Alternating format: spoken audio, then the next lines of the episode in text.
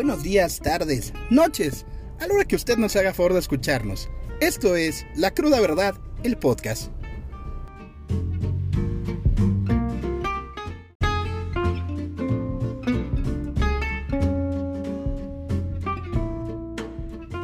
San Juan y el PAN.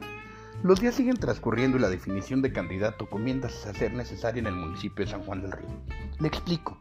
A diferencia de otros municipios de la zona metropolitana, donde la marca Acción Nacional tiene todo prácticamente bajo control, en San Juan del Río la cosa no está tan sencilla.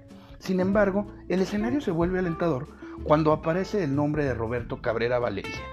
Los números son fríos y en este caso más favorables que los del candidato de Guillermo Vega, a quien por cierto el tema de los servicios médicos para los trabajadores del municipio le puede costar algo más que 32 millones de pesos, pues su nombre acompaña al de Juan Germán Cerecer en las fichas que se leen en el Palacio de la Corregidora.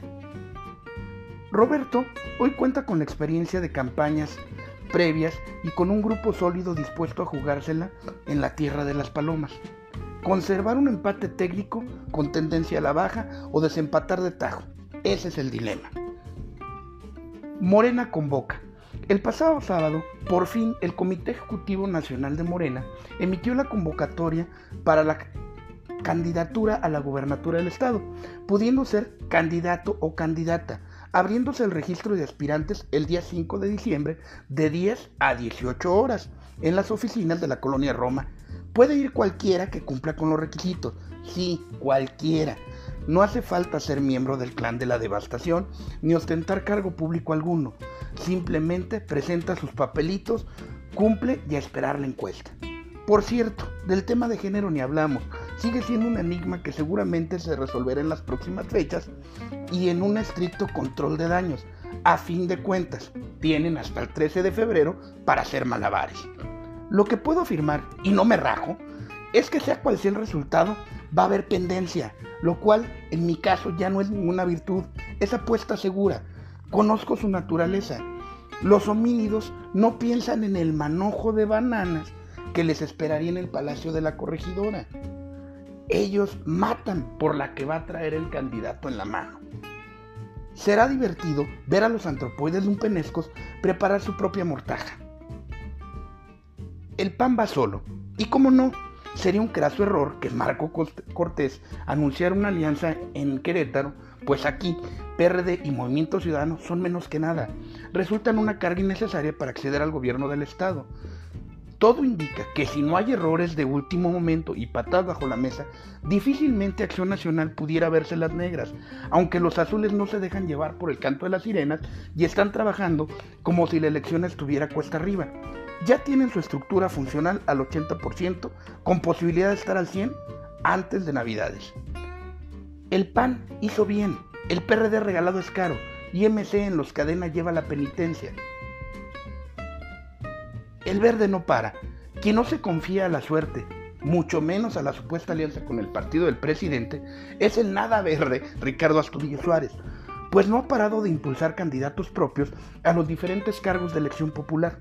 Tal es el caso del empresario Juan Guzmán en Huimilpan, y en próximas fechas quizá anuncie su candidata a gobernadora, pues es un hecho que el verde va con mujer, por lo que en caso de alianza veríamos candidata. Por lo pronto el verde está haciendo lo suyo, sin contaminarse de los fuegos fatos que emanan en el predio de José Dolores Frías. Hablando de convocatorias, quien también emitió lineamientos para escoger candidatos es el Partido del Trabajo, el viejo aliado de Morena buscará tener candidata a la gubernatura y trasciende que será un perfil distinto al que ha venido exhibiendo la izquierda en Querétaro. Veremos, pero algo es seguro. Hay más consistencia, proyecto y formalidad en el PT que en Morena. César Zafra cayó bien al proyecto y destiló el tufo de Morena que comenzaba a contaminar con sus vicios la franquicia. Dos integrantes de la posible alianza cantan mujer. Yo nada más digo. Otra que no para es la diputada Connie Herrera, quien a pesar de la fiestecita que le montó en su asamblea un inquilino de 5 de mayo, sigue con la apuesta de aumentar su porcentaje de votación y en una de esas hasta hacerse de un municipio. Sus denominadas casas púrpuras o moradas y sus recorridos por todo el estado son sus argumentos. Definitivamente el que no conoce a Connie no sabe que se crece al castigo. Lenguas viperinas. Pues sí estaba enfermo Mauricio Rezola, hasta lo operaron, pero también sigue muy puesto para buscar la candidatura de Morena a la presidencia municipal de Querétaro. Le recuerdo, este podcast es patrocinado por nuestros amigos del restaurante El Porrón del Pueblito y también nuestros amigos de Pegueros, El Mesón del Mariachi, ambos ubicados en el municipio de Corregidora, Querétaro.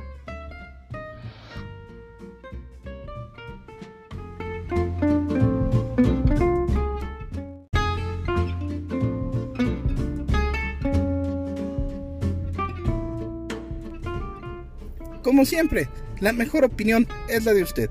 No le gusta lo que escucha, no me oiga. Pero si lo hace, se lo agradezco. Como siempre, le recuerdo mis formas de contacto. Twitter, Ale-Olvera777. Facebook, Ale Olvera. Y nuestra página www.lacrudaverdad.com.mx. Hasta la próxima.